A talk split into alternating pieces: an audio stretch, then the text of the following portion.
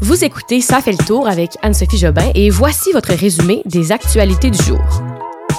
Plus de 2,8 millions d'Ukrainiens ont fui leur pays. L'Europe fait face à une possible sixième vague de COVID-19 et la cigarette n'aurait pas d'effet sur notre santé avant l'âge de 40 ans.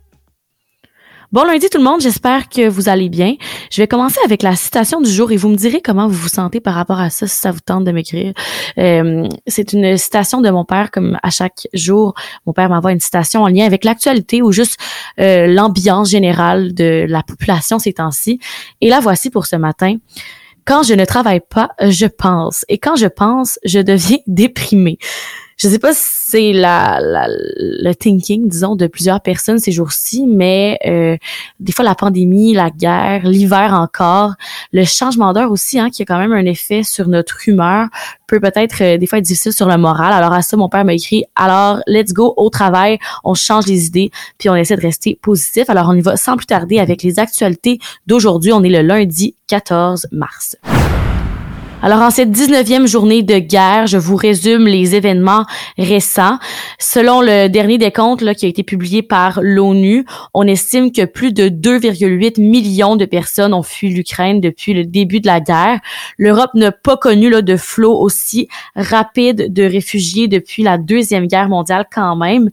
Et euh, les pays qui accueillent le plus de réfugiés en ce moment, eh c'est la Pologne, parce que vous savez, c'est le pays qui est à l'ouest de l'Ukraine. C'est environ 6 réfugiés sur 10 qui ont été accueillis là-bas. Et parlant de la Pologne, justement, une autre information importante de ce week-end qui s'est passé pas loin de là. Il y a eu un bombardement sur une base militaire à l'ouest euh, du pays, donc à l'ouest de l'Ukraine, et euh, c'était à peine à 30 kilomètres de la frontière polonaise. Ce sont au moins 35 personnes qui ont été tuées. Et cette base militaire-là, c'est une base qui est assez symbolique et importante pour, euh, pour le pays, pour l'Ukraine.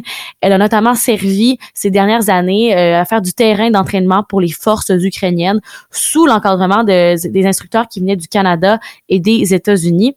Alors, en attaquant cette base-là, la Russie s'attaque un peu euh, d'une certaine manière là, aux pays de l'OTAN et aux Occidentaux parce que c'est une base qui était très importante quand même pour la communauté euh, internationale. Et d'ailleurs, on attaque de plus en plus du côté de l'ouest de l'Ukraine. Hein. Je ne sais pas si vous vous rappelez au début, on était plus inquiet avec l'est, donc à la frontière entre la Russie et l'Ukraine. Là, on s'en va plus à l'ouest donc près des pays euh, comme la Pologne qui fait partie de l'OTAN. Et ça, ça inquiète. Même si l'objectif, c'est pas d'attaquer la Pologne, mais bien de cesser des dons d'armes, ça inquiète quand même. Je vous explique. La Pologne, c'est le pays qui est entre l'Ukraine et ben, qui, est juste à côté de l'Ukraine. Donc c'est un pays qui fournit beaucoup en ce moment euh, l'Ukraine en armes et euh, c'est là que l'aide militaire ou même l'aide humanitaire passe. C'est comme le, petit pont pour que l'Ukraine se fasse aider par la communauté internationale. Et là, ce qu'on veut faire un peu, la Russie, c'est de prendre contrôle de cette frontière. Si ça arrive, ben, il va être difficile pour nous, pour la communauté internationale, d'apporter une aide à l'Ukraine. Et comme je vous le dis depuis le début, ce qui est encore plus inquiétant, c'est si la Russie, disons, décide d'attaquer la Pologne pour qu'elle arrête d'aider l'Ukraine. Là, je vous l'ai dit plusieurs fois, je le répète, si ce pays-là est attaqué, c'est un pays de l'OTAN. Et selon la clause 5 de l'OTAN, si un pays de l'OTAN est, attaqué, ben, tous les autres pays de l'OTAN le sont aussi. Et là, c'est à ce moment-là qu'on crée la troisième guerre mondiale. Si on doit nous, nous, embarquer, autant le Canada, l'Allemagne, la France dans cette guerre, parce que ben, on doit euh, respecter cette clause 5-là de sécurité mutuelle. Je vais vous parler aussi de d'autres informations là-bas en Ukraine. Euh, vous vous rappelez de cette femme enceinte dont la photo a fait le tour du monde? On en a parlé la semaine dernière à plusieurs reprises. C'est une dame qui quittait l'hôpital, une dame enceinte. Elle euh, quittait cet hôpital de maternité à Mariupol. Et euh, on a appris aujourd'hui qu'elle est malheureusement décédée avec son enfant, son nouveau-né, qui était, ben, qui allait, accoucher très bientôt. Et d'ailleurs, cette ville-là, la ville de Mariupol, est vraiment, ça va pas très bien. C'est vraiment assiégé par les forces russes. Les occupants frappent les bâtiments, des civils sont touchés. Et même chose aussi pour Kiev, là, qui est de plus en plus attaqué. C'est vraiment, c'est pas beau en ce moment. Puis la fin de semaine a été euh, assez violente encore une fois. Un mot aussi sur les pourparlers entre les délégations russes et ukrainiennes qui sont suspendues jusqu'à demain. Les pourparlers, là, ce sont les séances de négociation entre la Russie et l'Ukraine pour arriver à une entente sur le conflit armé. Et là, c'était la quatrième session de négociation qui débutait aujourd'hui, mais ils ont décidé euh, d'arrêter pour la journée afin de permettre des travaux supplémentaires aux sous-groupes puis juste de faire un peu de travail de clarification. Alors, ça va reprendre demain. Sinon aussi, aujourd'hui, le porte-parole de la présidence russe a annoncé ne pas exclure la possibilité de lancer des assauts pour prendre contrôle des grandes villes ukrainiennes qui sont d'ailleurs déjà encerclées, là, comme par exemple Kiev. Et finalement, dernière actualité en lien avec la guerre en Ukraine, la Russie a appelé la Chine à l'aide hier, selon des médias américains dont le New York Times. faut dire que l'armée russe fait face à des problèmes de logistique et stratégique depuis le début de son opération militaire. Il y a plusieurs experts qui disent que ça allait, va pas si bien qu'on l'aurait prévu pour la Russie. Euh, alors, ils semblent avoir besoin d'un petit coup de main de la part de la Chine. J'ai pas le choix de revenir un peu sur la pandémie, la COVID-19. Je suis désolée, j'ai pas juste des bonnes nouvelles. On va essayer d'aller dans le léger après, mais depuis une semaine déjà, les pays de l'Europe de l'Ouest, alors les pays de la France, de l'Espagne, euh, Danemark, ces pays-là, là, sont marqués par des hausses d'infections à la COVID-19 et ça, ça pourrait laisser présager une sixième vague de la pandémie. Dans certains pays comme les Pays-Bas, le nombre de cas reportés ont bondi de 80% lors de la dernière semaine et depuis les deux dernières années de la pandémie, la règle, ça a souvent été la même. Hein. La situation qui se développe en Europe, disons qu'en France, ils ont euh, une sixième vague qui part, nous, au Canada, ça arrive trois, quatre semaines plus tard. Alors, selon des experts, les prochains jours risquent d'être assez cruciaux. Et pour euh, expliquer cette hausse de cas, là, certains pointent du doigt le retrait de l'obligation de porter le couvre-visage dans les lieux publics ou aussi l'apparition du sous-variant qu'on connaît BA2 qui est très contagieux, Omicron.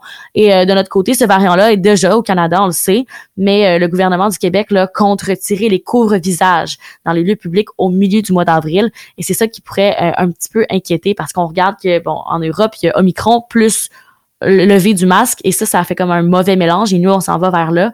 Même si on veut vraiment retirer le masque, est-ce qu'on va réaliser que c'est peut-être trop tôt en voyant ce qui se passe en Europe à suivre? Il y a aussi une autre tendance qui pourrait jouer en faveur du retrait de ces mesures, c'est l'arrivée du printemps la bonne nouvelle, parce que je sais pas si vous vous rappelez, depuis deux ans, on remarque qu'il y a quand même une accalmie des cas de COVID-19 quand le printemps arrive. Alors, à voir, est-ce que la logique va être respectée encore une fois cette année? Seulement le temps va répondre à cette question. Un ex-policier complotiste qui s'appelle Maxime Ouimet a plaidé coupable aujourd'hui à des accusations de communication harcelante contre le journaliste de TVA Nouvelle Yves Poirier. Les faits qui sont reprochés là à ce Maxime Ouimet, ça remonte au mois de novembre dernier. Il avait publié sur les réseaux sociaux le numéro de téléphone de Yves Poirier et aussi le numéro d'un autre journaliste de la presse, il s'appelle Tristan Péloquin. Il avait dit à ses abonnés qu'il pouvait appeler les journalistes pour leur donner des scoop entre guillemets.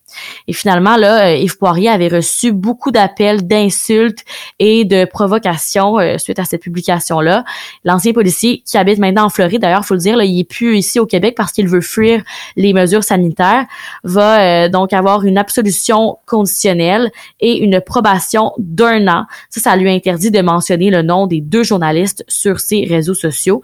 Et il a aussi fait un don de 3000 dollars à la fondation Marie Vincent. C'est un organisme qui avait été choisi par Yves Poirier lui-même.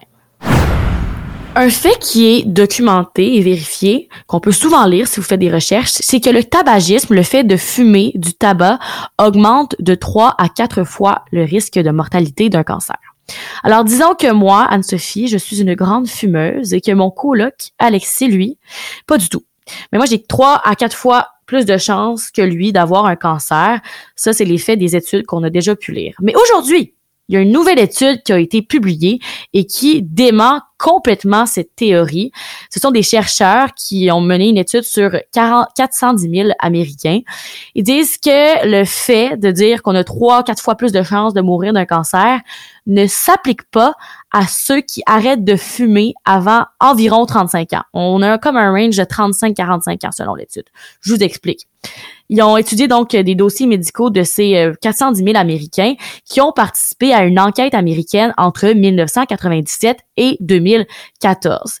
Et donc, selon les données de cette recherche, si quelqu'un arrête de fumer avant 35 ans, ils seraient tout aussi à risque de développer un cancer relié au tabagisme que quelqu'un qui a jamais fumé de sa vie. Alors, si je fume jusqu'à 35 ans et Alexis pas du tout, les deux, on a autant de chances d'avoir un cancer. Selon cette étude, hein, c'est une étude. Et pour ceux qui seraient pas parvenus à arrêter avant l'âge de 35 ans, ben, vous découragez pas trop parce que si vous arrêtez avant 45 ans, selon l'étude, vous diminuez de 90% l'excès de risque de mourir d'un cancer. Reste qu'on vous dira pas que la cigarette c'est bon pour vous, mais c'est une étude qui est sortie euh, aujourd'hui et bon, c'est des petits faits cocasses que j'aime vous partager ici au podcast. On termine aujourd'hui avec quelques nouvelles de sport qui ont été écrites par Félix La Liberté que je vous présente, un nouvel ami du podcast, un nouveau euh, collègue qui va m'aider avec la rédaction, la recherche pour vous donner le meilleur contenu possible. Donc, merci Félix de me donner un petit coup de main niveau sport parce que c'est pas ma plus grande force, mais quand même. On y va avec la première nouvelle qui est au sujet du tournoi qu'on appelle le March Madness. C'est le début du tournoi dans la ligue de basketball euh, de la NCAA. C'est un tournoi qui regroupe 68 collèges américains et c'est l'un des événements sportifs les plus regardés chaque année aux États-Unis. Hier, on apprenait donc euh, le positionnement de toutes les équipes qui vont prendre part au tournoi et aussi euh, les premières partie là, prendront place demain. Ensuite, deuxième nouvelle sport. Cette fin de semaine, on a appris que le corps arrière des Buccaneers de Tampa Bay, Tom Brady, sortait de sa retraite qui a finalement duré que 44 jours. Il n'est pas encore prêt à prendre cette fameuse retraite et désire jouer une autre saison.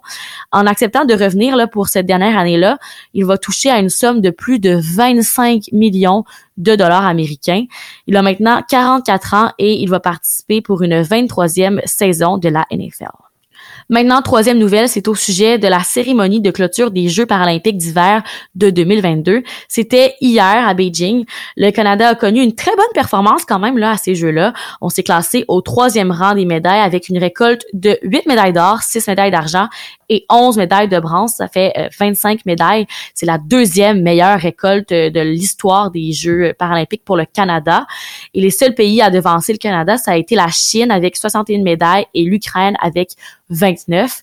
Parmi les performances canadiennes les plus impressionnantes, je vous parle de les quatre médailles qui ont été remportées par Nathalie Wilkie et euh, Mark Arens en paraski de fond et para-biathlon. Finalement, je ferai pas de segment sport sans parler des Canadiens qui hier ont gagné 4-3 en prolongation. Il y a Nick Suzuki qui a fait deux buts et Cole Caulfield qui a fait ce fameux but en prolongation qui a mené l'équipe à la victoire. Donc ça va quand même bien pour les Canadiens là. Lors des 11 derniers matchs, on, matchs, on parle de 8 victoires, 2 défaites et euh, une défaite en temps supplémentaire. On termine avec notre retour dans le passé pour voir ce qui a marqué l'actualité en date d'aujourd'hui. On retourne au 14 mars 2017, un événement que peut-être certains d'entre vous se rappellent, peut-être que vous étiez là, peut-être que vous avez des proches qui étaient là-dedans. Il y avait une tempête de neige énorme qui a commencé en milieu d'après-midi, qui s'était intensifiée au cours de la soirée sur l'autoroute 13. Il y avait un premier camion là, qui s'était enlissé sur l'autoroute à Montréal et rapidement, la situation s'était détériorée. Pendant des heures, il y avait des gens qui étaient pris dans leur auto pas de chauffage, pas de gaz et euh, qui avait passé la nuit donc sur l'autoroute 13 parce que la tempête était énorme. Ça s'était vraiment transformé comme en immense stationnement et aujourd'hui ça fait donc cinq ans que cet événement-là a eu lieu. Sur ce, je vous souhaite une belle soirée, une belle semaine aussi. Hein. Il va faire beau jeudi, 12 degrés à Montréal. C'est Punta Cana Party. Ça va être malade. Donc, je vous souhaite une belle soirée puis on se retrouve demain pour le prochain résumé des actualités du jour. Bonne soirée tout le monde.